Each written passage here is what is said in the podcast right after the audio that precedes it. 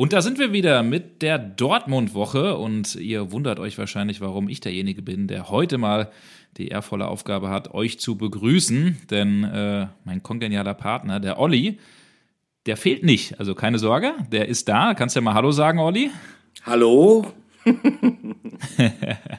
der Olli ist nämlich äh, ja ein bisschen krank. Ähm, wir waren ja viel unterwegs in den letzten Wochen.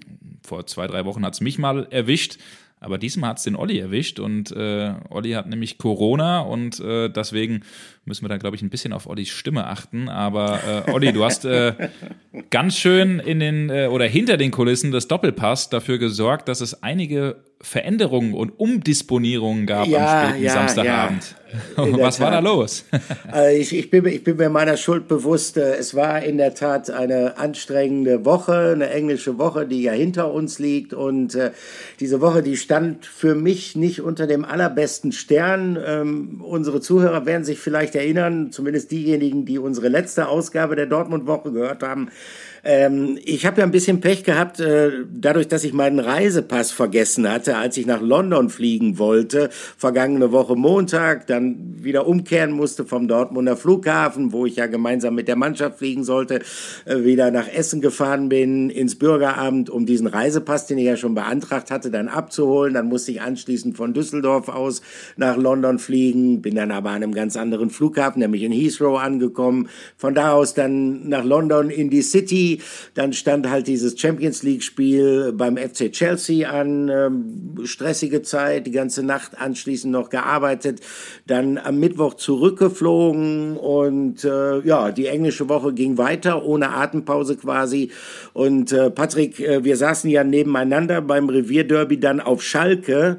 Und äh, während des Revierderbys habe ich bemerkt, äh, dass sich so ein Schnupfen bei mir eingestellt hat. Habe mich auch nicht besonders wohl gefühlt und dann bin ich anschließend nach Hause gefahren und dann habe ich tatsächlich einen Corona-Test gemacht und äh, der zeigte dann an zwei rote Balken, was äh, besonders ärgerlich war, weil ich eigentlich am Sonntag früh dann von Düsseldorf aus nach München fliegen sollte in den Doppelpass. Und ähm, aber man kann sich natürlich schlecht, auch wenn es jetzt keine offiziellen Richtlinien mehr für den Umgang mit mit Corona-Infektionen angeht, aber ähm, man kann sich dann wirklich einfach schlecht in den in den Flieger setzen und man kann sich auch ganz schlecht in die Maske setzen vor dem Doppelpass und dann ins Studio, äh, wenn man infektiös ist. Und äh, tja, Gott sei Dank äh, habe ich eine bessere Hälfte, eine gesundheitlich recht robuste Hälfte namens Patrick Berger. Nur Patrick, an dieser Stelle nochmal Entschuldigung, äh, Entschuldigung auch an deine Frau.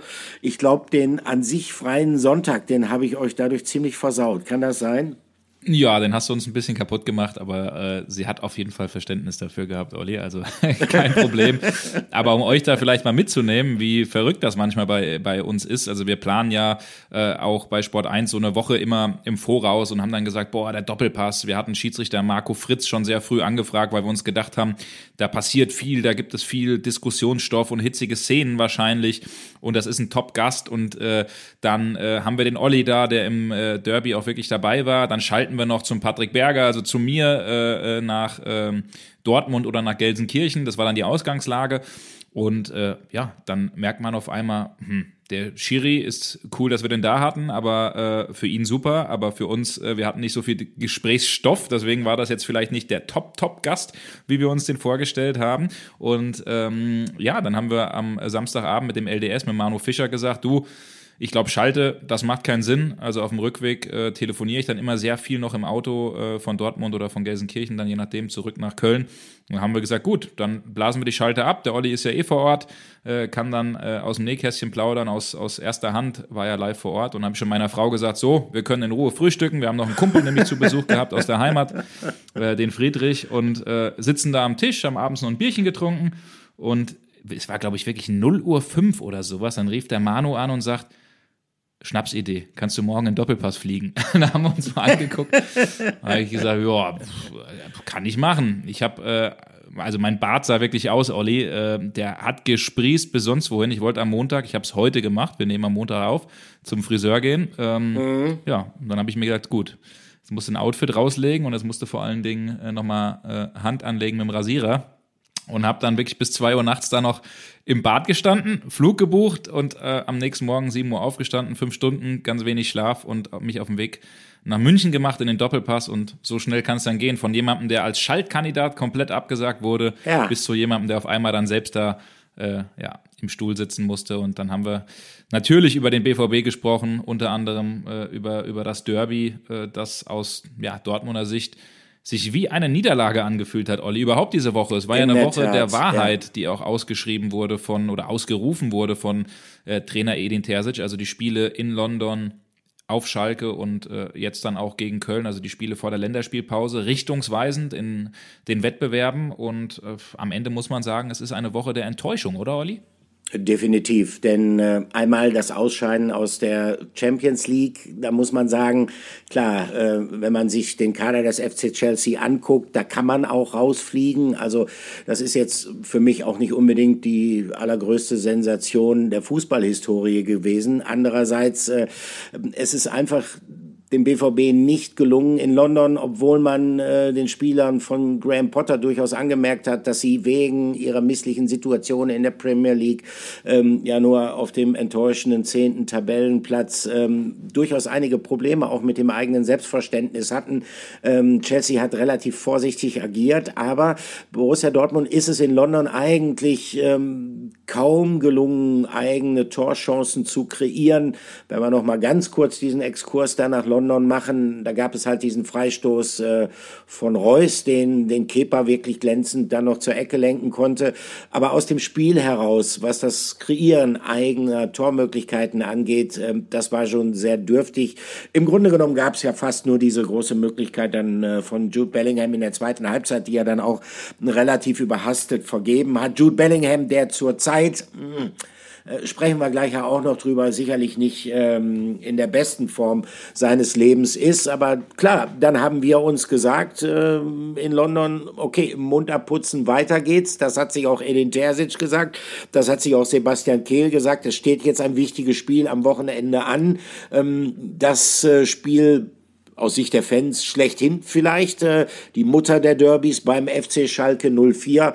Naja, und es gab ja, ähm, obwohl es ein 2 zu 2 am Ende war, äh, es gab dann wirklich äh, eine gefühlte Niederlage aus Sicht von Borussia Dortmund. Und ähm, wir wollen heute mal so ein bisschen darüber sprechen, sind die Gründe dafür, dass diese wichtigste Woche des Jahres, so hatte sie Edin Terzic ja angekündigt, die dann ja auch zumindest ergebnistechnisch vielversprochen begonnen hat mit diesem ähm, Erfolg über RB Leipzig, äh, Eroberung der Tabellenführung, äh, die Meisterschaftsträume blühten, es herrschte eine regelrechte Euphorie.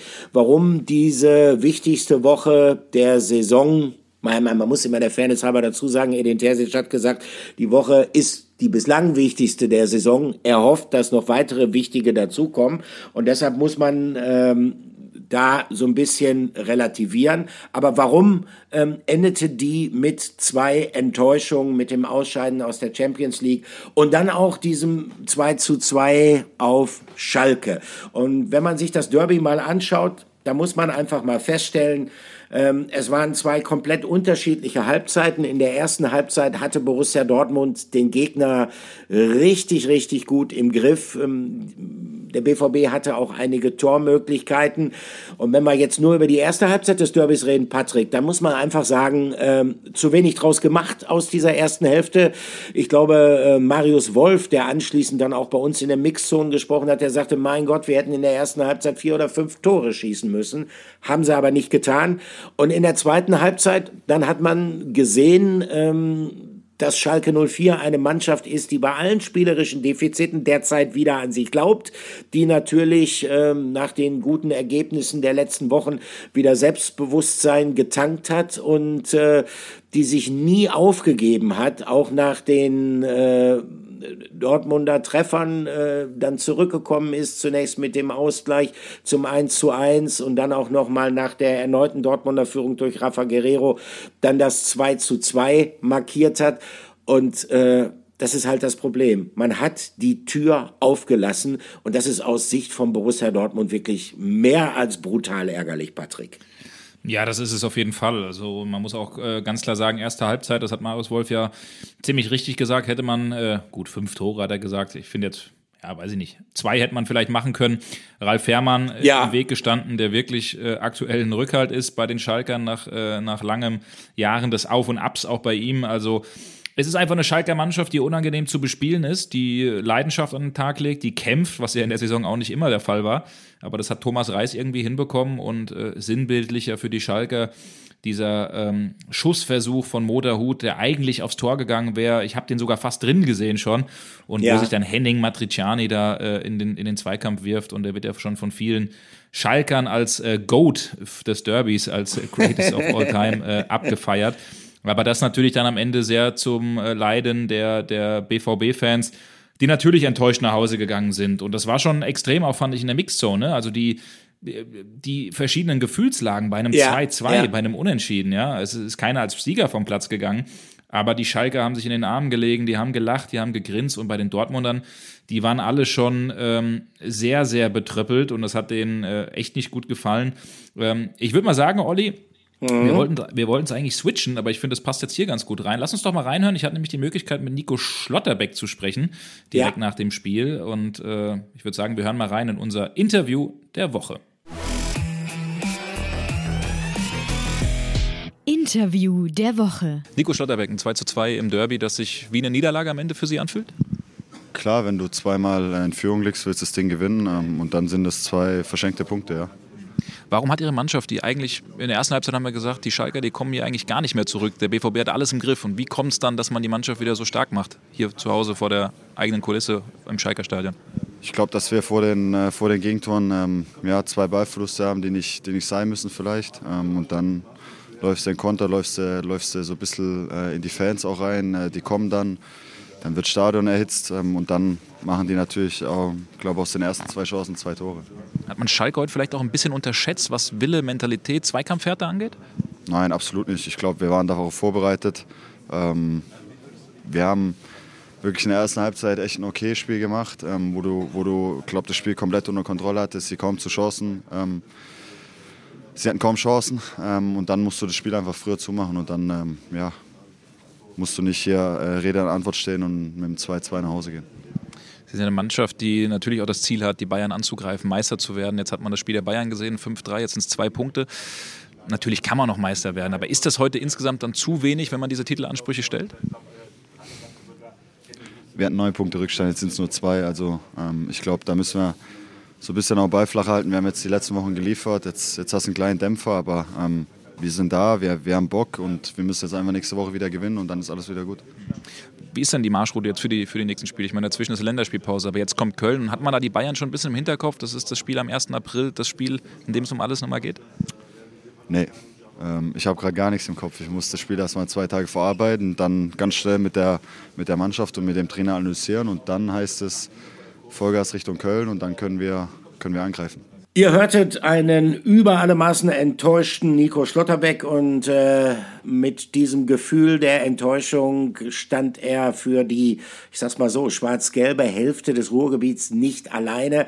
Was dieses äh, 2 zu 2 im Derby so bitter gemacht hat, ist ja, dass wenn man sich äh, die Kader beider Mannschaften anschaut, es ein erhebliches Qualitätsgefälle gibt. Äh, auf der einen Seite Borussia Dortmund, ähm, eine Mannschaft, die sicherlich auch ähm, höheren Ansprüchen äh, genügen kann, selbst wenn sie ausgeschieden ist aus der Champions League im Achtelfinale. Auf der anderen Seite eine Mannschaft von Schalke 04, die zweimal komplett umgekrempelt worden ist, einmal nach dem Abstieg aus der Fußball-Bundesliga, dann nochmal ähm, quasi mehr oder weniger neu aufgestellt worden ist mit, mit ganz vergleichsweise geringen Mitteln, vergleichsweise äh, zu Borussia Dortmund. Und äh, der lange, lange Zeit äh, einfach die Befähigung, überhaupt in der Bundesliga wettbewerbsfähig zu sein, abgesprochen worden ist. Und das ist natürlich klar, dass die sich an so einem Teilerfolg äh, wie diesem Unentschieden noch dazu mit dieser Dramaturgie dann entsprechend hochziehen. Du hast eben Henning Matriciani erwähnt, äh, der steht ja so ein bisschen sinnbildlich für dieses neue Low-Budget-Schalke. Meine ich jetzt gar nicht despektierlich, Also das heißt, das ist halt jemand, der in der Nachwuchsabteilung von Arminia Bielefeld aussortiert worden ist, weil man gesagt hat, der ist nicht gut genug, äh, der wird äh, nicht in der Lage zu sein, höheren Aufgaben entsprechen zu können. Ähm, dann hat er zwischenzeitlich gar nicht mehr damit gerechnet, dass er überhaupt noch eine Chance im Profifußball haben wird, hat eine Ausbildung zum Physiotherapeuten absolviert und äh, äh, er kämpft und macht und tut und verdient sich damit natürlich auch den Respekt der, der Mitspieler. Aber das sind natürlich ähm, Kapazitäten, äh, die nicht zu vergleichen sind mit dem, die Borussia Dortmund zur Verfügung hatte. Das macht diese Niederlage so bitter. Patrick, sprechen wir mal über die Gründe dafür, warum es beim BVB momentan hakt. Und äh, da gibt es mehrere. Ähm, zum Teil passieren derzeit auch wieder so ein paar Fehler, die man schon als überwunden geglaubt hatte, sprich Nachlässigkeiten in Sachen Defensivverhalten, äh, unnötige Ballverluste. Dann jagt man, wenn man das Spielgerät verloren hat, äh, den Gegner, der dann versucht zu kontern, auch nicht mehr so richtig hinterher. Das ist der eine Grund. Und äh, dann gibt es natürlich auch ein paar individuelle Formschwankungen und Probleme, denn wir wollen wollen ja nicht verschweigen, äh, Karim Adeyemi war gerade richtig drauf, dann fällt er verletzt aus, dann fiel in London nach fünf Minuten schon mit äh, Julian Brandt, der Unterschiedsspieler der vergangenen Woche aus. Ähm, dann fehlte jetzt auch noch im Derby Marco Reus mit seiner Erkältung. Also der Stammkeeper ist nicht mit an Bord mit Gregor Kobel. Ähm, das sind sicherlich auch Aspekte, die man dabei nicht vernachlässigen darf. Auf der anderen Seite ähm, ich sag's mal jetzt ähm, ganz brutal, ähm, Sebastian Aller beispielsweise, dem merkt man halt leider Gottes an, dass es für ihn nach seiner schweren Erkrankung, die er Gott sei Dank überstanden hat, noch ein weiter, weiter Weg ist, um auf hohem Niveau ständig zu performen. Äh, ich glaube, mit dieser Feststellung, Patrick, tritt man ihm nicht zu nahe. Nein, also ganz und gar nicht. Das ist schon ein äh, Thema, um das natürlich mal vor, vorweg zu sagen, ähm, da spreche ich, glaube ich, für jeden. Das ist äh, ein Wunder, das ist eine tolle, eine großartige Sache, dass der es überhaupt, wir waren ja in Marbella hautnah dabei, als er die ersten Schritte dann wieder zurück in Richtung Profifußball gemacht hat, dass er überhaupt zurück ist, dass er Fußball spielen kann, dass er nach der schweren Krebserkrankung einfach fit ist. Das ist mega geil und das freut jeden, aber man muss dann auch so ehrlich sein und so hart auch sein. Ähm, und das ist ja wahrscheinlich auch eine ethische Frage, über die wir hier diskutieren. Dürfen wir bei einem ja. Spieler, der sowas erlebt hat, genauso hart sein wie bei einem Spieler, der topfit ist? Natürlich muss man ein bisschen differenzieren. Ich finde unterm Strich trotzdem, er ist Profifußballer, er weiß, auf was er sich einlässt und er weiß natürlich auch, dass das einfach sportliche Bewertungen sind. Und da muss man schon so deutlich sein. Ich finde, seit Wochen spielt der BVB eigentlich mit zehn Mann, äh, weil wenn du nämlich Haller drinne hast, da fehlt einfach die körperliche Substanz, da fehlt das Gefühl für den Raum, das Gefühl für die richtige, für die richtige Stellung. Klar, ab und an äh, ist er dann schon mal vorne der Ballmagnet, der den einen oder anderen wieder verteilt oder versucht festzumachen aber es ist nicht wirklich viel äh, Bewegung da drinne und äh, wenn du natürlich einen Anthony Modest äh, drin hast, das ist ja dann, dann fast noch weniger. Der ist ja mittlerweile dritter Wahl, da ist ja oft auch noch dann äh, Donny Malen, der sogar die Wahl vorher im äh, Sturmzentrum bekommt. Also das ist schon mittlerweile oder aktuell eine ziemlich harte Situation äh, für den BVB. Das ist auch eine Situation, die natürlich auch die Bosse registriert haben, mitbekommen haben, die das also die natürlich niemals offen über diese Geschichte so deutlich sprechen äh, würden, weil sie äh, Haller natürlich total den Rücken äh, äh, halten. Aber das ist schon eine Sache, die nicht einfach ist, zumal auch mit Mokoko jemand ähm, noch ein paar äh, Tage, ich denke mal nach der Länderspielpause wird er dann wieder zurückkehren, allmählich. Ähm, dass da einfach auch jemand ausfällt und da merkt man einfach, der BVB spielt, so klar muss man sagen, mit zehn Mann, finde ich. Ja, also der BVB spielt im Grunde genommen, kann man ja fast schon sagen, ähm, die ganze Saison ohne Mittelstürmer. Sebastian Aller ist halt äh, aufgrund seiner Erkrankung lange ausgefallen. Es ist ganz großartig, wie er sich dann zurückgekämpft hat im Winter. Wir waren ja beide auch in Mabea und ich kann mich erinnern, ähm, als wir damals über Sebastian Aller gesprochen haben und da hieß es immer von seitens des BVB auch von Seiten Edin Terzic. Ja, äh, das ist schön, dass er wieder so weit ist und äh, wir brauchen ihn auch. Wir freuen uns äh, auf ihn, aber wir müssen ihn natürlich auch behutsam aufbauen. Äh, die Realität fand ich dann allerdings sah ein bisschen anders aus, denn er hat unglaublich viele Spiele gemacht, Sebastian Aller. Das hat mich auch schon ein klein wenig überrascht. Äh, erklärbar natürlich auch dadurch, dass sich äh, Yusufa Mokoko dann verletzt hat. Erklärbar dadurch natürlich auch, dass äh, Anthony Modest beim BVB halt überhaupt nicht äh, in Schwung kommt, äh, dass der quasi niemals auch nur ansatzweise integriert worden ist. Trotzdem werfe ich jetzt mal die Frage auf, äh, man hat ähm, im vorletzten Sommer mit Donny Malen einen äh, Offensivspieler aus der Ehrendivisie aus Eindhoven verpflichtet, für den man ja auch rund 30 Millionen Euro in die Ablöse investiert hat, der beim BVB eigentlich nie so richtig zum Zuge gekommen ist. Ähm, das hängt natürlich in erster Linie an dem Spieler selbst, weil er natürlich nicht die Entwicklung genommen hat, die die Dortmunder sich von ihm versprochen haben. Hinzu kommt noch, dass Malen verpflichtet worden ist, als der Trainer ja Marco Rose hieß. Das hieß, der ein anderes System spielt, der häufig genug mit zwei Spitzen spielt. Das macht es für jemanden wie Malen vielleicht auch einfacher, wenn er einen, einen Sturmpartner im Zentrum hat. Trotzdem, ich denke, dass vielleicht auch ein Fehler gewesen ist, dass man äh, nicht vom System, von der offensiven Ausrichtung, nachdem klar war, dass Aller lange Zeit ausfallen wird und dass er anschließend auch noch längere Zeit brauchen wird, um wieder der Alte zu sein, dass man dahin vielleicht nicht mal überlegt hat, ob man möglicherweise vorne anders spielt, auch von der Ausrichtung her.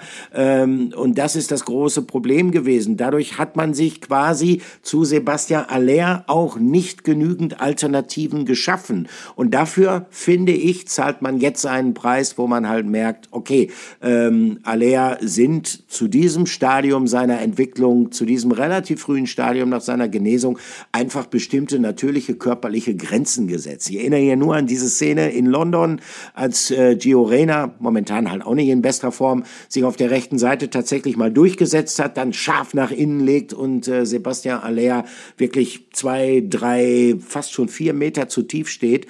Da bin ich mir ziemlich sicher, das würde einem Sebastian Aller, der absolut topfit ist, nicht passieren. Und deshalb meine Konklusion, er ist halt noch nicht topfit. Zumindest ist er nicht in der Lage, Woche für Woche auf hohem Niveau äh, zu performen und abzurufen. Und das ist sicherlich ein Problem, was Borussia Dortmund derzeit hat. Ähm, aber äh, es ist nicht das einzige Problem. Ähm, wir sprechen jetzt auch mal, Patrick, über jemanden, äh, über den wir immer, wenn wir rein sportlich über ihn geredet haben, äh, viel, viel Lob hier abgesondert haben in unserem Podcast, der zurzeit auch, ja, ich weiß nicht, kann man schon sagen, durchhängt. Die Rede ist von Jude Bellingham. Äh, Patrick, was ist dein Eindruck von Jude momentan? Ja, also wir haben auch im, am Sonntag ja im Doppelpass äh, sehr äh, ja, offen äh, darüber diskutiert und gesprochen und äh, haben da schon festgestellt, dass äh, Jude Bellingham zurzeit in einem, in einem Loch ist, in einem Formtief. Ich finde, das ist zurzeit der schwächste Jude Bellingham, den ich, äh, den ich bislang überhaupt in Dortmund gesehen habe ja, ich finde das auch krass. Der ist 19 Jahre alt, das ist ein mega junger Spieler, das darf man bei all der Bewertung natürlich nicht vergessen. Wir haben natürlich eine enorm hohe Messlatte, die er selbst natürlich auch gelegt hat, weil er einfach ein unfassbarer Spieler ist. Aber zurzeit merkt man, dass er durchhängt. Zurzeit merkt man, dass das Pensum einfach zu hoch ist. Er hat so unfassbar viele Spiele in den Knochen. Man darf ja auch nicht vergessen, dass der Mann eine Weltmeisterschaft gespielt hat und nicht irgendwie als zweite oder dritte Geige, sondern als äh, zentraler ja. Bestandteil auch der englischen Nationalmannschaft. Und äh, er hat uns ja damals schon mal, ich überlege gerade, das war vor auf jeden Fall nach Champions League spielen. Ich weiß gar nicht, ob das nach Kopenhagen oder Sevilla war. Da hat er schon mal gemeint, boah, Leute, genau, das war kurz vor der WM, als es alles so kompakt und ja, war, ja. hat er gesagt, boah, Leute, eigentlich brauche ich mal eine Pause, eigentlich muss ich hier mal durchschnaufen, aber ähm, selbst wenn der Trainer sagt, du machst das nicht, das, das akzeptiere ich nicht, ich will immer spielen. Und das ist, glaube ich, jetzt eine Geschichte, die tatsächlich nicht ganz so einfach ist. Und hier kommen wir, glaube ich, so ein bisschen dazu, was vielleicht auch das Problem äh, äh widerspiegelt. Der Umgang einfach mit so einem Spieler, der Umgang mit Jude Bellingham, weil es eben ein Spieler ist, Edin Terzic sagt es immer wieder, der älteste 19-Jährige äh, der Welt, den er kennt. Ähm, er ist jemand, der immer spielen will. Er ist jemand, der natürlich dem BVB gewisse Impulse gibt, die vielleicht kein anderer Spieler im Kader geben kann. Aber er ist auch jemand, der vor einer offenen Zukunft steht. Äh, es soll ja ähm, Gespräche oder eine Entscheidung fallen, so wie wir das gehört haben, in der Länderspielpause, also Ende März, Anfang April. Und ähm, das ist natürlich jetzt eine Situation, wo der BVB, auch wenn er es wahrscheinlich offen nie zugeben würde, schon auch bewusst darauf Wert legt. Weil jetzt zu sagen, den Jungen nehmen wir mal raus, den nehmen wir runter, das kann vielleicht auch dazu führen, dass der verärgert ist, dass ihm das dann äh, oder dass er das in den falschen Hals bekommt, weil er eben ein Spieler ist, der immer spielen will, der mega ehrgeizig ist und der die Ansprüche hat äh, zu spielen. Und äh, dann gibt es ja auch noch eine Geschichte, du warst auch in der Mixzone, Olli, äh, mit dieser mysteriösen Knieverletzung, wo wir einfach nicht dahinter kommen, was ja. es denn ist. Er spielt seit einigen Wochen ja nämlich mit einem schwarzen Tapeverband am Knie und Sebastian Kehl hat dazu ja auch ein bisschen was gesagt, mhm. was finde ich irgendwie zwischen den Zeilen vielsagend war, oder? Ja, es ist ganz interessant, weil es dazu halt unterschiedliche Aussagen gegeben hat. Also äh, Edin Terzic ist das ja auch in der Pressekonferenz dann befragt worden und äh, der sagte halt, ja gut, äh, verwies halt zu Recht darauf, äh, so hat er ja auch beispielsweise wirklich auf absolutem Topniveau äh, die WM für England gespielt.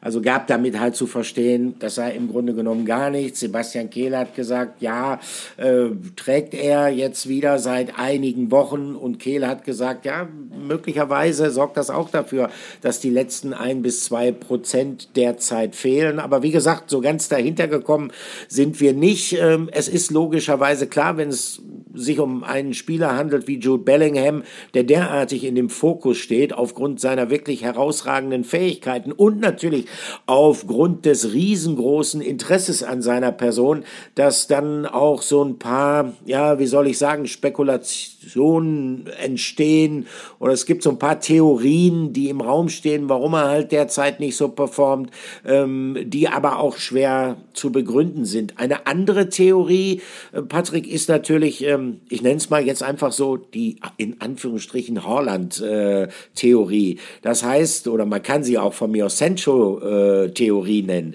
Das heißt ähm, oder Dembele-Theorie oder oder Dembele-Theorie. ja, genau. Also äh, wie gesagt, äh, wir können, wenn wir jetzt noch weiter darüber spekulieren, dann fallen uns noch ein paar Beispiele ein. Ja, Aber ja. es gibt natürlich in schöner Regelmäßigkeit äh, beim BVB ein, ja, in Anführungsstrichen Phänomen. Das lautet wie folgt.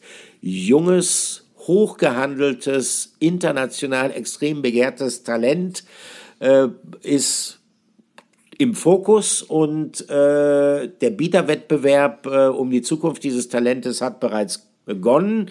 Das sei eine Belastung für den Spieler psychischer Art, weil äh, das so ein bisschen Konzentration von ihm abzieht, weil er sich natürlich Gedanken macht, äh, mein Gott, wo spiele ich denn jetzt in der Zukunft? Gehe ich äh, nach X, gehe ich nach Y, äh, bleibe ich beim BVB vielleicht noch für ein Jahr und äh, wann muss ich mich entscheiden, wann führe ich irgendwelche Gespräche? Und äh, da gibt's jetzt natürlich wieder so ein paar Meldungen, äh, die möglicherweise den Verdacht äh, nähren würden, dass ihn das derzeit etwas belastet und in seiner Konzentration stört. Da gab es ja zunächst mal einen Bericht äh, eines französischen Portals, Mercato Food heißt das, und äh, das hat in der vergangenen Woche berichtet, dass auch vor dem Achtelfinal-Rückspiel in der Champions League bei Chelsea es ein Gespräch gegeben soll, ähm, haben soll in London mit dem Transferchef von Real Madrid und mit Jude Bellingham. Und äh, dann gab es anschließend auch noch äh, Berichte eines englischen äh, Internetradiosenders, Talksport äh, heißt der, dass äh, Jude Bellingham ähm, über seine Zukunft eine Entscheidung zeitnah treffen will, also nach der Länderspielpause Ende März. Also wenn das tatsächlich der Fall sein sollte, wenn er sich Ende März schon entscheiden will, es möglicherweise sogar schon verkünden will, da muss man kein Prophet sein. Dann werden jetzt die entscheidenden Gespräche in Richtung dieser Weichenstellung geführt. Aber wie gesagt, das ist alles höchst spekulativ. Dazu gibt es natürlich äh, ähm, nichts Offizielles. Äh, vom Spieler. Dazu gibt es auch nichts Offizielles vom BVB. Man, was soll der BVB dazu sagen? Die müssen ja zunächst mal abwarten, wie der Spieler sich tatsächlich entscheidet. Ähm, also es könnte allerdings sein, äh, Patrick, dass tatsächlich äh, möglicherweise, wenn die Meldungen so stimmen sollten, schon bald Licht ins Dunkel da gebracht werden wird, was die Zukunft von Jude Bellingham angeht. Ja, genau. Also das sind tatsächlich Informationen, die sich auch mit, mit unseren Decken, wir haben da auch viel, viel rumtelefoniert, dann auch in äh, England auch mit vielen, äh, oder als wir in London vor Ort waren, mit vielen englischen Kollegen äh, gesprochen. Übrigens, äh, du, du hast gerade eben gesagt, dass sich das Treffen mit Bellingham äh, äh, stattgefunden haben soll. Also das, äh, also die Version, die, glaube ich, Food Mercato geschrieben hat, war mit dem Papa Mark, weil ob das, also mit dem, mit dem Spieler ja. selbst, das kann ich mir ja. tatsächlich bei, ja. best, bei bestem Willen nicht vorstellen. Ähm, hab übrigens aber mal geguckt, das Hotel äh, Chelsea Harbor, in dem äh, man sich getroffen hat. Das lag übrigens, wir waren im äh, Double Tree Hotel. Das lag, glaube ich, äh, drei oder vier Fußminuten von unserem weg, Olli, im ja. Imperial Wharf, also die Ecke da hinten. Äh, ich bin sogar noch mit dem Kollegen Lukas Rott an dem Hotel lustigerweise vorbei spazieren gegangen. Siehst du, hätte ich das mal gewusst, dass die das da ja. am, am, Abend treffen, hätte ich mich da wahrscheinlich in die Lobby Aber dass gesetzt. die uns auch nicht über sowas informieren, wenn die sich da zusammensetzen. Unverschämt. Wahnsinn. Unverschämt, ne? Hat mir, hat mir keiner gesteckt, hat mir keiner gesteckt. Ähm, nein, genau, also das Treffen hat sich äh, tatsächlich ereignet mit äh, Juni Calafat, das ist der äh, Chefscout und äh, Transferchef und äh, einer, der bei Real Madrid tatsächlich sehr viel zu sagen hat, äh, der sich äh, hochgearbeitet hat, auch im Verein, weil er eben viele Spieler wie äh, Vinicius Junior oder auch Rodrigo und Co. Äh, damals geholt und verpflichtet hat. Und äh, klar, Mark Bellingham äh, macht natürlich das, was jetzt jeder Berater machen würde, was auch ein gewisser Mino Raiola schon bei Erling Haaland gemacht hat, nur da die Presse ein bisschen mit ins Boot geholt hat, um, äh, um für Trommelwirbel zu sorgen. Das macht der Mark Bellingham nicht. Der ist einer, der alles im, im Hintergrund macht. Und ich glaube, also so wie man Jude kennt und äh, wie gefestigt er in sich wirkt, ich kann mir irgendwie nicht vorstellen, dass, dass ihn das Transfertheater so sehr belastet. Ja, also das ja. weiß ich nicht. Ich glaube, dass, dass, dass das schon irgendwo ein Thema spielt, aber ich glaube nicht, dass sich das bei ihm auf diese Leistung auswirkt, weil das kann er schon sehr, sehr gut trennen. Ich glaube irgendwie diese Geschichte äh, mit dem Knie plus die, der Fakt, dass er einfach ein Stück weit überspielt ist, dass er einfach müde ist, dass er platt ist, ähm, ja, das, äh, das, das äh, trägt wohl alles, alles dazu bei. Aber ich bin gespannt, was es am Ende wird. Ob es Real Madrid ja. wird, ob es Liverpool wird, der ja auch äh, sehr, sehr weit vorne dabei sind, wie wir das schon mal gesagt haben. Ob es vielleicht sogar am Ende eine Mini-Chance gibt für den BVB, weil die sehe ich durchaus auch noch. Das habe ich gestern auch im Doppelpass so gesagt. Äh, Stefan Effenberg und, und ich hatten ja die Meinung, dass es für den BVB schon noch Hoffnung gibt aus äh, berechtigten Gründen. Da hat Alfred Draxler ein bisschen dagegen gehalten. Also ich kann es mir am Ende auch vorstellen. Aber wie gesagt, Richtung März, April, da soll er eine Entscheidung fällen. Äh, und es ist übrigens nicht so, dass der BVB da so Druck macht, wie man das äh, in der Causa Bellingham hatte, äh, in der Causa Haaland oder gemacht hat mhm. und den Spieler damit verärgert hat. Also man ist da jetzt bewusst schon so, dass man sagt, der soll das dann machen und, und uns dann irgendwann eine Entscheidung ähm, ja, mitteilen, verkünden. Ich bin gespannt, in welcher Podcast-Folge wir darüber sprechen werden, Olli, welchen Schritt denn Jude Bellingham am Ende gewählt hat. Ich fände es total cool, wenn wir ihn auf jeden Fall noch ein paar Jährchen begleiten könnten und in diesem Podcast über ihn sprechen könnten. Absolut, weil äh, er ist, äh, selbst wenn er derzeit im Formtief ist, ich meine, man darf ja auch nie sein Alter vergessen. Das muss man immer wieder zusätzlich, das gefiel mir ganz gut, was Max Eberl da auch nochmal gesagt hat. Also äh, in, in dem Alter ist das einfach mit eingepreist und äh, es ist eigentlich eher verwunderlich, äh, dass es so selten passiert, dass er mal so ein bisschen in ein Formloch gerät in, in diesen jungen Jahren. Ähm, sprechen wir mal über einen anderen BVB-Spieler, Es gibt übrigens eine Parallele zu Jude Bellingham. Auch äh, seine Zukunft ist offen und zwar schon ja seit einigen Monaten offen. Äh, der Unterschied ist allerdings, äh, dass das für relativ wenig Wirbel sorgt. Äh, wir kommen zu unserem Spieler der Woche. Spieler der Woche. Genau, die Rede ist eher, oh Gott, Müller, was ist los? Nein, das ist nicht Corona. Das ist nicht Corona. Das habe ich ja. Das kennen ja die treuen Hörer der Dortmund-Woche wissen das, dass ich ab und zu mal Schwierigkeiten habe, die äh, beste Formulierung äh, zu finden. Wie heißt das so schön? Die Vervollständigung äh, der Gedanken beim Reden. Nein, es geht um ein ebenfalls aktuellen Nationalspieler, nämlich Rafa Guerrero, den Portugiesen. Und äh, ich finde schon, dass wenn man dieses Revierderby speziell sieht beim FC Schalke 04, gefühlte Niederlage aus Sicht des BVB, ganz klar. Ähm, also gefühlt gab es auch ebenfalls nur Verlierer. Wir haben äh, über zwei Spieler gesprochen, die sicherlich eine eher enttäuschende Leistung gebracht haben, mit Sebastian Aller und mit Jude Bellingham. Äh, Rafa Guerrero dagegen, äh, fand ich, hat eine bemerkenswerte Leistung gezeigt, weil er auf einer Position gespielt hat, die er schon mal gespielt hat, auch beim BVB, die er allerdings lange Zeit nicht mehr gespielt hat, nämlich nicht auf der Linksverteidigerposition, sondern in der Mittelfeldzentrale. Und ähm, ich habe mal geschaut, ähm, das letzte Mal, dass er dort gespielt hatte, das war Anfang April 2021. Damals hieß der BVB-Trainer auch Edin Terzic. Das Spiel, äh, wo er es damals mit Rafael Guerrero so gemacht hatte, es war nicht erfolgreich. Es war eine 1 zu 2 Heimniederlage gegen Eintracht Frankfurt. Gleichzeitig allerdings auch äh, sowas wie ähm, das Signal vielleicht für eine Aufholjagd, an deren Ende dann tatsächlich noch die Champions Champions League Qualifikation, nämlich der dritte Tabellenplatz für den BVB gestellt hat. Aber äh, ich erzähle das nicht deshalb, sondern ich erzähle das einfach darum, weil ich finde, dass Rafa Guerrero jemand ist, der ja ähm, für mich in in der Mittelfeldzentrale fast besser aufgehoben ist als auf seiner angestammten Position auf der Linksverteidigerposition. Warum? Er ist ein hervorragender Fußballer, er hat einen, einen guten strategischen Blick für die Situation, äh, er ist unglaublich passsicher und er kommt äh, von dieser Position aus in äh, Situationen, wo er dann direkt auch in den Abschluss gehen kann, was zu beweisen war, wie beispielsweise bei diesem 2 zu 1 Führungstreffer auf Schalke. Deshalb unser Spieler der Woche, Rafa Guerrero. Ähm, Patrick, irgendwelche Einwände? nee, nee, habe ich tatsächlich nicht. Also äh, der äh, beste Spieler beim BVB an diesem Wochenende eins vorbereitet, das äh, ja, zweite stimmt. selbst ja. gemacht und auch vor allen Dingen richtig schön gemacht.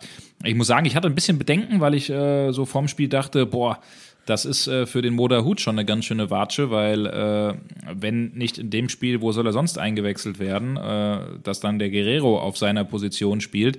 Aber am Ende muss man sagen, alles richtig gemacht. Äh, also fast alles hätte man das Spiel gewonnen, aber alles ja, richtig gemacht aus ja. Edin Terzic-Sicht, äh, ihn äh, zu bringen, weil er einfach ein belebendes Offensivelement war.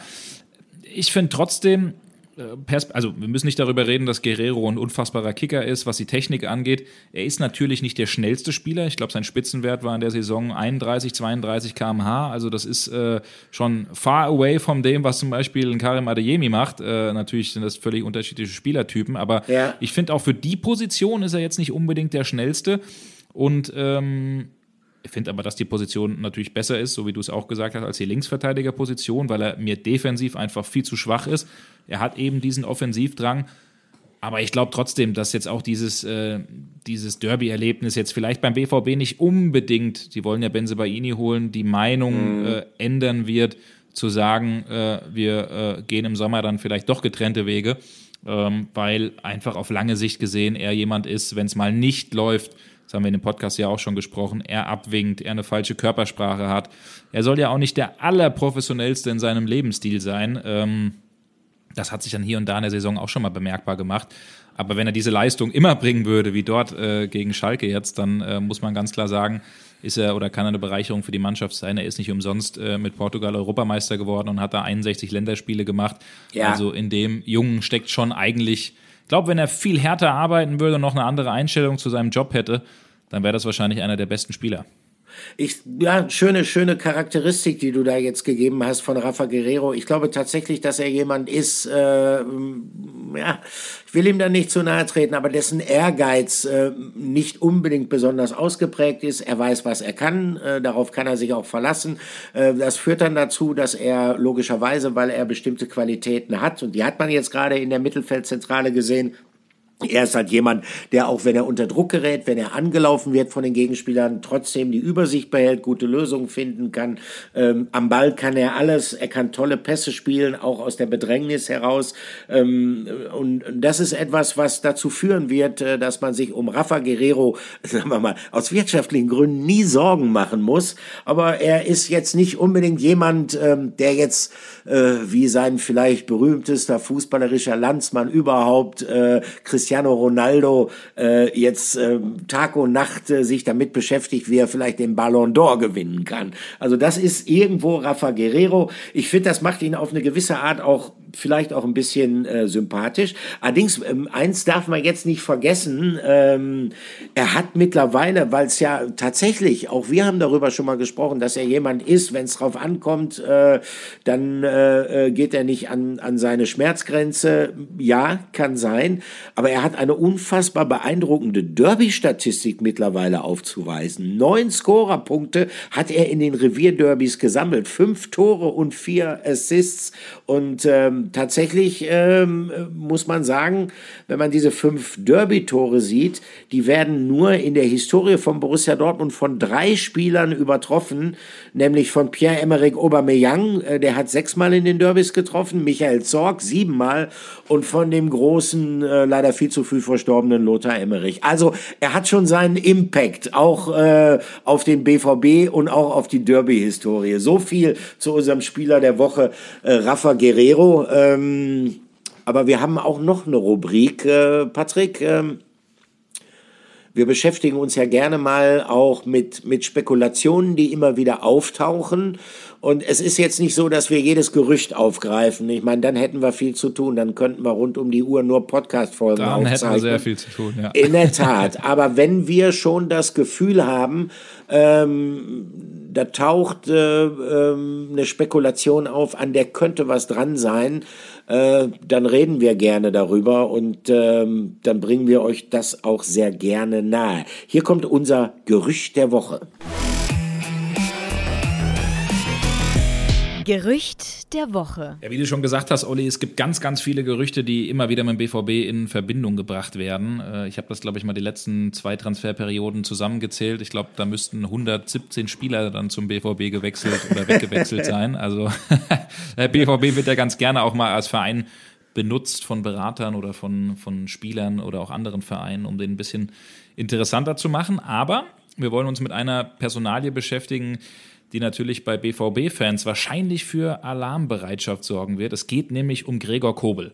Das ist äh, der Rückhalt bei Borussia Dortmund. Für mich ist Gregor Kobel der zurzeit beste Torwart in der Fußball-Bundesliga und auch in weltweit ganz, ganz vorne dabei. Und äh, seine Leistung, klar, jetzt gerade ist er verletzt, aber seine Leistung in den letzten äh, Monaten, ganz besonders beim BVB, die haben schon einige Topclubs ähm, ja, aufwecken lassen. Die Kollegen aus der Schweiz vom Blick, der geschätzte Kollege Andreas Böhni, hatte schon mal darüber berichtet, dass es äh, Interessenten aus England gibt. Und der Spur sind wir mal nachgegangen, weil es auch einige Fragen von euch gab, die den Podcast hier immer hören und die gesagt haben, was ist denn da? Müssen wir uns äh, auch um Kobel Sorgen machen? Der muss doch die nächsten Jahre bei uns bleiben, weil Sebastian Kehl der hatte mal bei den Kollegen von der Bild äh, gesagt, auf diese Frage oder Rubrik, ob das Stuss ist oder ob da was dran ist, hat er gesagt Stuss, weil der wird die nächsten zwei Jahre mindestens bei uns spielen.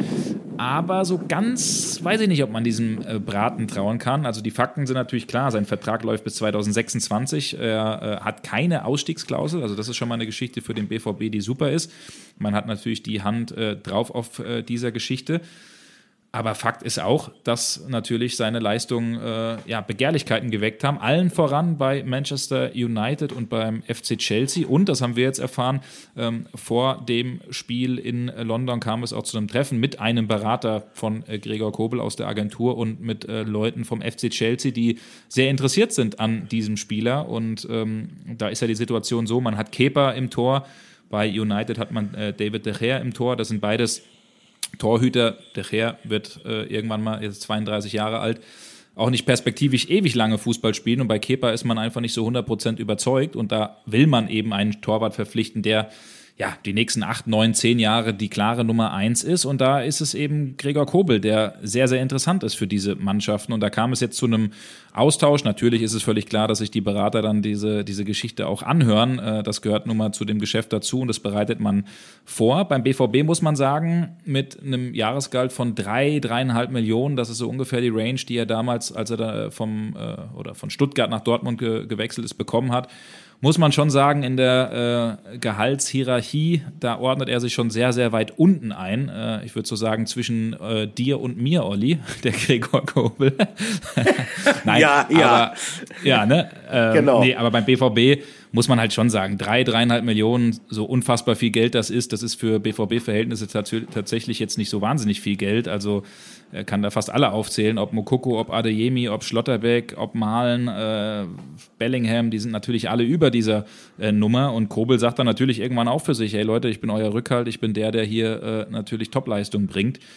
Vielleicht müssen wir da mal irgendwann schauen, ob wir da äh, in eine andere Kategorie kommen. Aber dem Jungen geht es eigentlich nicht um Geld. Der ist äh, jemand, der voll fokussiert ist, der sich voll auf den Fußball konzentriert. Aber irgendwann fängt man dann natürlich an. Und wenn dann diese englischen Vereine oder überhaupt, ich sag mal, Top 8, Top 10 Vereine, die noch über dem BVB stehen und dazu gehören, ich meine auch von der Strahlkraft her Vereine wie United und Chelsea, dann kann man, kommt man vielleicht äh, ins, ins Grübeln und uns überlegen. Klar ist, es müsste eine Megasumme sein. Der BVB will ja eigentlich gar nicht verkaufen. Wir reden da wahrscheinlich von 50 Millionen Euro für einen Torwart wie Kobel.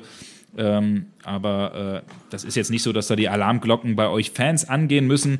Das ist einfach ein Austausch gewesen. Ich kann mir vorstellen, dass Gregor Kobel ein Jahr mindestens nochmal beim BVB bleibt. Ähm, der denkt da jetzt gerade nicht irgendwie an, an einen Abschied, aber ich würde fast behaupten, dass das dann vielleicht in zwei Jahren oder im nächsten Jahr im Podcast dann jemand ist, äh, über den wir sehr, sehr viel und oft und häufig reden werden, äh, weil er einfach jemand ist, der Top-Leistung bringt und Top-Torhüter. Da gibt es vielleicht noch einen Mike äh, Manier, einen Simon Unai. Äh, dann hört das vielleicht auch fast schon auf ähm, mit Torhütern, die zurzeit ganz, ganz, ganz, ganz oben in der Spitze dabei sind ähm, und die vor allen Dingen wie Gregor Kobel 25 Jahre alt äh, sind. Also da bin ich mal gespannt, in welche Richtung es geht. Ähm, aber Olli, du schätzt den Kobel, glaube ich, auch, hast ihn ja auch schon ein paar Mal vor Mikro gehabt, auch als jemand ein, der sehr klar im Kopf ist und schon ganz genau weiß, was er will und jetzt nicht jeder müden Mark hinterher rennt, äh, nur damit er da irgendwie ein schönes Leben hat. Ich glaube, das hat er so auch, ne?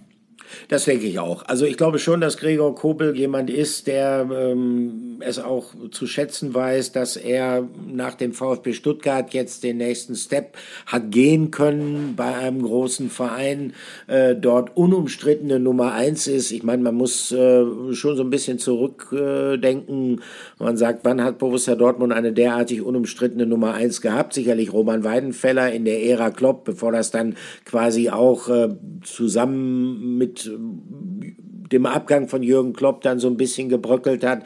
Danach äh, Roman Bürki, der es nie so richtig verstanden hat, sich äh, frei zu schwimmen. Es gab ja in der Anfangsphase da ja auch dieses Jobsharing dann, also dass äh, Weidenfeller beispielsweise ja selbst unter Thomas Tuchel noch äh, die Pokalwettbewerbe gespielt hatte und Bürki dann in der Bundesliga gespielt hatte. Ähm, also ähm, der BVB ist sich schon sehr bewusst, äh, was er mit Gregor Kobel hat, nämlich endlich mal wieder eine umstrittene Nummer eins. Und dann gibt es natürlich noch ein ganz gewichtiges Argument. Äh, Kobel hat noch Vertrag bis 2026. Das ist noch eine ganze Strecke im Profifußball und äh, das bietet natürlich auch, wenn diese gute Entwicklung von ihm äh, anhalten sollte, Spiel für vorzeitige Verlängerungen, ähm, wo man dann natürlich auch seinen stabilen Leistungen insofern Rechnung tragen kann, ein bisschen was drauflegen kann kann, wie heißt das so schön, äh, ihm ein bisschen mehr Wertschätzung zuteilkommen lassen kann. Äh, so äh, wird das dann ja immer gerne auch von Spielerberaterseite aus gesagt. Also äh, mein Mandant braucht Wertschätzung. So und Wertschätzung, ja, ja, genau. die sieht man dann bei den Kontoauszügen. Also ich bin relativ zuversichtlich, dass das ein ähm, sicherlich ein Thema sein könnte, aber es ist eher ein Zukunftsthema. Ne? Und äh, wir leben im Hier und Jetzt, wir leben in der Gegenwart. Das glaube ich auch, ja klar. Aber der Fakt, wie gesagt, dass es das Treffen gab, ist natürlich, ist natürlich spannend, ist interessant. Aber ja. ähm, genau, ich glaube jetzt auch, dass das nicht so ist, dass jetzt alle da irgendwie jetzt Schiss haben müssen, dass das der nächste ist, der geht. Aber äh, ja, nein, schauen nein. wir einfach mal, wie das aussieht. Aber Wertschätzung ist natürlich ein Punkt, Olli. Äh, was ist bei uns die Wertschätzung? Ich glaube, das sind die, die Meinungen und die Nachrichten der ganzen Fans, die diesen Podcast hören, ich glaube, das ist, äh, das ist cooler, als irgendwie 200, 300 Euro mehr auf dem Konto zu haben. Wobei so drei Millionen, die würde ich, glaube ich, auch nochmal nehmen jährlich für diesen ja, Podcast. Ja, ja. Äh, müsste, ich, müsste ich mit meinem Steuerberater vorher reden. Käme mir jetzt ungelegen. Alles klar, alles klar. Steuer hast du schon gemacht fürs nächste Jahr, das heißt die ja, ja, genau. ja. für den Podcast. Ja, ja, genau. Schauen wir mal, schauen wir mal. Ja, sehr schön, sehr schön. Ja, Olli, wir haben äh, ein paar spannende Themen besprochen, sind aber noch nicht, äh, noch nicht ganz am Ende Ende. Also wir haben jetzt, jetzt einiges natürlich durch, blicken auch auf eine spannende Woche voraus, die kommen wird, aber wir wollen auch ein bisschen zurückblicken in äh, einer Rubrik, die ja. mir eigentlich immer Spaß macht, weil ich äh, mich zurücklehnen kann und dir zuhören kann. Und ich weiß ja auch schon ein bisschen, um was es geht. Und ich musste in der Vorbesprechung unseres Podcasts sehr schmunzeln. Äh, und äh, ja, sag einfach mal feuerfrei an dich. Ja, Humor ist, wenn man trotzdem lacht und äh, diese Fußballbranche neigt ja auch dazu, sich sehr, sehr ernst zu nehmen. Damit meine ich jetzt nicht nur die Vereine wie beispielsweise Borussia Dortmund, sondern damit meine ich eigentlich auch uns Sportjournalisten, auch wir äh, betrachten ja alles bierernst und äh, manchmal fehlt einem, mir persönlich so ein bisschen, auch so ein bisschen der humoristische Blick auf die ein oder andere Geschichte, die einem da im Berufsleben Leben widerfährt. Und äh, äh, es gab bei Borussia Dortmund mal einen Manager, der hat das genauso gesehen wie ich. Also der hat auch gesagt, Mensch, man muss doch eigentlich auch über Dinge, über die wir uns sonst vielleicht ärgern, in unserem Berufsalltag mal lachen können. Hier kommt unser Flashback der Woche. Flashback der Woche. Also es gehört ja seit äh, Jahrzehnten, die ich diesen Job bereits mache, fast zu so einer Art Ritual, dass wenn man mal einen Bericht schreibt, der den Verantwortlichen ähm, eines Bundesliga-Vereins nicht gefällt, äh, dass man dann Beschwerdeanrufe kriegt, dass man dann teilweise auch so ein bisschen beschimpft wird äh, und äh, dass, wenn man einen Bericht schreibt äh, oder sendet, in dem beispielsweise auch äh, Themen spekulativ aufgegriffen werden, heißt, wie lange bleibt noch ein ein Trainer beim Verein, äh, wird ein bestimmter Spieler verkauft, äh, dann gibt's häufig Widerspruch vom Verein und das sind dann häufig auch äh, eher unerfreuliche Gespräche, die man da als Reporter zu führen hat. Diese Gespräche musste auch der frühere BVB-Manager Michael Mayer häufig führen und der hat sich häufig genug auch darüber geärgert, wenn es aus seiner Sicht mal wieder eine Falschmeldung oder eine Ente gegeben hat, aber irgendwann hat er für sich den Entschluss gefasst, ich versuche einfach mal mit Humor äh, damit umzugehen. Und das fand ich sehr interessant. Er hat einen äh, Journalistenpreis aus der Taufe gehoben, nämlich den sogenannten Karl-May-Preis. Also äh, derjenige äh, unter euch oder diejenige unter euch, die Karl May noch kennen, Karl May war ein deutscher Schriftsteller, der Abenteuerromane geschrieben hat, äh, also beispielsweise die Winnetou-Bücher, das sind wahrscheinlich seine bekanntesten Publikationen, und äh, der in äh, seinen Romanen den Eindruck erweckt hat, äh, als ob er äh, in dem Fall den Wilden Westen persönlich bereist hätte. Das hat er auch behauptet und äh, dass er deshalb ein ausgewiesener Kenner äh, der Western-Szene und der amerikanischen Geschichte gewesen ist. Äh, er hat auch über den Orient geschrieben und hat auch gesagt, auch den Orient hätte er lange, lange Zeit bereist. Äh, stellte sich tatsächlich raus, äh, der war nie irgendwo anders außerhalb Deutschlands, weder im Wilden Westen noch im Orient. Trotzdem hat er sehr fantasievoll geschrieben und Michael Mayer hat gesagt, okay, einmal im Jahr bekommt derjenige Journalist einen Preis von mir, dessen Geschichte sich am weitesten von der Realität entfernt hat. Äh, und ähm, dann hat er immer zu einer Gartenparty eingeladen und äh, dann bekam der Preisträger für seine möglichst bunt geschriebene Ente ein Buch von Karl May, nämlich den Band Unter Geiern, was eine kleine Anspielung gewesen ist, dass er, Meyer äh, oder diejenigen, über die Journalisten schreiben, sich sozusagen unter Geiern befinden. Und äh, das war an sich immer ein sehr schöner, sehr lustiger Abend. Äh, und äh, tatsächlich hab, ähm, komme ich jetzt zum Schluss drauf. Äh, ich habe auch mal diesen Preis bekommen, das muss ich sagen, diesen Journalistenpreis von zweifelhaftem Wert. Ich habe ihn jetzt vor mir liegen, Karl May unter Geiern, das war den, äh, das war das Buch, was ich damals bekommen hatte. Und äh, da sind alle Preisträger aufgelistet, wie beispielsweise in der Saison 1990-91 äh, ging der Preis an Ulrich Kühne-Helmesen, damals ein Autor der Sportbild. Äh, seine Geschichte äh, hieß Das linke Ding mit Thomas Helmer. Thomas Helmer ist damals vom BVB zum äh, FC Bayern gewechselt. Ähm, die Bayern haben Bezug genommen auf eine Ausstiegsklausel, die Thomas Helmer im Vertrag Vertrag hatte. Diese Ausstiegsklausel äh, hätten sie aber nur ziehen können, beziehungsweise eigentlich hätten die Bayern diese Ausstiegsklausel gar nicht ziehen können, sondern nur ein Verein aus dem Ausland hätte die ziehen können. Und deshalb hatten die Bayern tatsächlich vor, ähm, damals ähm, ein schmutzigen Deal mit AG Auxerre aus Frankreich zu machen, nämlich dass die den Thomas Helmer ausleihen, dass der da geparkt wird und dann der FC Bayern den Helmer kauft. Äh, es gibt da noch weitere Preisträger, aber der größte Karl-May-Preisträger aller Zeiten ähm, war in der Saison 1992, 93 und zwar äh, der Kollege Dr. Peter Schütze von den Ruhrnachrichten, mittlerweile im wohlverdienten Ruhestand, hat eine Geschichte geschrieben, Bruderkampf im Westfalenstadion, Knut gegen Alois. Und damals spielte Borussia Dortmund gegen den FC Bayern und ähm, Dr. Schütze hatte überlegt, Mensch, welche Geschichte kann ich denn jetzt noch vor dem Spiel machen? Und ähm, ist dann auf die Idee gekommen, ach Mensch, dass ich da nicht vorher drauf gekommen bin. Knut Reinhardt, Borussia Dortmund, spielt gegen Alois Reinhardt vom FC Bayern. Also das heißt, zwei Brüder treffen aufeinander und Dr. Schütze hat wirklich, diese Geschichte war sehr schön zu lesen, sehr plastisch, sehr anschaulich, ähm, hat halt diese beiden Brüder geschildert. Knut, der etwas jüngere, wildere, sei als Kind schon eher so der Unruhige gewesen, der Racker, wohingegen Alois der Ältere, der Reifere gewesen ist, ein sehr ruhiger Vertreter, aber ähm, so verschieden sie auch sein mögen, sie verstehen sich trotzdem, äh, sie lieben sich heiß und innig, sie fahren auch gerne mal zusammen im Urlaub, äh, auch die beiden Frauen äh, verstehen sich gut. Ähm, dann wurde die Mutter zitiert äh, von Knut und Alois Reinhardt, die dann auch nochmal sagte, auch Mensch, ich weiß jetzt gar nicht, wen ich am Samstag da überhaupt die Daumen drücken soll. Hauptsache, es verletzt sich keiner. Ich habe doch beide so lieb. Also in der Tat eine sehr lustige, anrührende Geschichte. Sie hatte nur einen Haken. Knut und Alois Reinhardt waren weder verwandt noch verschwägert. Also, der Kollege hatte sich die Geschichte komplett ausgedacht, äh, allerdings sehr fantasievoll ausgedacht. Ähm, und äh, äh, diese Mutter, die dort zitiert worden ist, also die kann es in der Form nicht gegeben haben, denn ähm, die beiden sind, wie gesagt, weder verwandt noch verschwägert.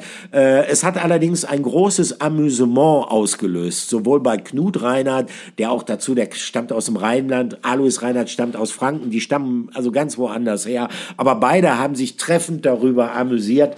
Und das ist sozusagen der beste Karl-May-Preis, der jemals verliehen worden ist. Ähm, ich selber, das bin ich ganz zum Schluss dann auch noch schuldig, habe tatsächlich auch einmal ähm, diesen zweifelhaften Preis gewonnen. Allerdings zusammen mit weiteren Kollegen, nämlich noch der Kollege Klaus Becker von den Ruhrnachrichten, äh, Dr. Peter Schütze, Ruhrnachrichten war wieder mit dabei. Ich wollte gerade sagen, die sind ja immer dabei hier. Die ja, genau. Und äh, Wilfried Wittke von der Westfälischen Rundschau auch, nämlich in der Saison 2001, 2002 das steht hier jetzt auch, da bin ich verewigt worden, da steht der Dortmunder Sportpresseclub auf Abwägen, Weihnachtsfeier in Blau und Weiß. Der Schalker Kreisel fragt hoffnungsfroh, ein Schalker Fanclub bei der Neugründung. Also zu dieser Geschichte muss man wissen, der Dortmunder Sportpresseclub, Patrick, für den kann ich dich auch mal werben übrigens, äh, wir haben ja, jedes Jahr eine Weihnachtsfeier gemacht und ähm, für diese bei dieser Weihnachtsfeier gab es eine Tombola, äh, wo wir Dinge versteigert haben für einen guten Zweck. Und damit wir genug Dinge zum Versteigern haben, haben wir ähm, Sportverbände, Sportvereine angeschrieben mit der Bitte, Bitte um irgendwelche Gimmicks, Fanartikel, die wir dann da versteigern können. Und ähm, tatsächlich haben wir auch Borussia Dortmund angeschrieben und da muss irgendwas schiefgelaufen sein. Wir haben von Borussia Dortmund keinen einzigen Fan-Gimmick-Artikel für unsere Versteigerung erhalten. Allerdings gibt es ein Mitglied bei uns im Sportpresseclub, der früher Journalist war und später die Funktionärskarriere eingeschlagen hat, namens Peter Peters, lange Zeit äh, Finanzgeschäftsführer, Finanzvorstand des FC Schalke 04. Der erschien und brachte eine komplette Wagenladung mit Schalke-Trikots, mit Schalke-Bällen, mit Schalke-Wimpeln und dergleichen mit. Und dann hat er die, haben wir die alle ausgeladen und vor der Tombola hat Peter Peters gesagt, äh, komm, lass uns doch mal ein Foto machen mit diesen Artikeln. Und äh, dann stand ich da, dann standen die anderen Kollegen da und wir haben natürlich, weil wir auch dankbar waren für diese Spende, wir haben dann so Schalke-Trikots, Schalke-Wimpel in die Kamera gehalten. Peter Peters strahlte, hat Fotos gemacht und jetzt passierte, was wir nicht wussten. Eine Woche darauf hatte Schalke 04 ein Heimspiel und Peter Peters hat dieses Foto im Schalker Kreisel veröffentlicht. Da standen dann vier Journalisten, die regelmäßig über Borussia Dortmund berichten und hielten freudestrahlend Schalker Trikots in die Kameras. Äh, es war anschließend, es war anschließend nicht besonders angenehm, durch Dortmund zu laufen. Das kann ich dir an dieser Stelle sagen. Und wie gesagt, äh, diese Geschichte hat uns dann tatsächlich auch einmal den Karl-May-Preis eingebracht. Allerdings äh, der beste Karl-May-Preis unerreicht. Der Bruderkampf im Westfalenstadion. Knut gegen Alois. Jedes Mal, wenn ich äh, Knut Reinhardt treffe, dann frage ich ihn immer noch, ich sag Knut, wie geht's eigentlich deinem Bruder Alois? Wenn du ihn mal siehst, dann grüße ihn mal von mir äh, und grüße auch die Mutter, dass die dann die Grüße an den Alois weiter ausrichten kann. Das war unser Flashback der Woche. Sehr schön, Olli. Ja, dann hoffe ich nicht, dass ich das mal als äh, Lebensziel habe. Vielleicht da auch äh, irgendwann einen Karl-May-Preis, Karl Mai-Preis zu bekommen. Ja, gibt es ja leider nicht Aki mehr. Watzke, genau, Aki genau. Watzke hat das, ja nicht, hat das ja irgendwie nicht weiter fortgeführt. Ne? Sehr also. schade, sehr schade. Es war, es war, ein sehr, äh, war ein sehr lustiger Abend und das war auch ein Abend, der seinen Zweck erfüllt hatte, weil das hat so ein bisschen, äh, manchmal kommt ja im Umgang zwischen Journalisten und Vereinsvertretern da auch so eine gewisse Schärfe rein.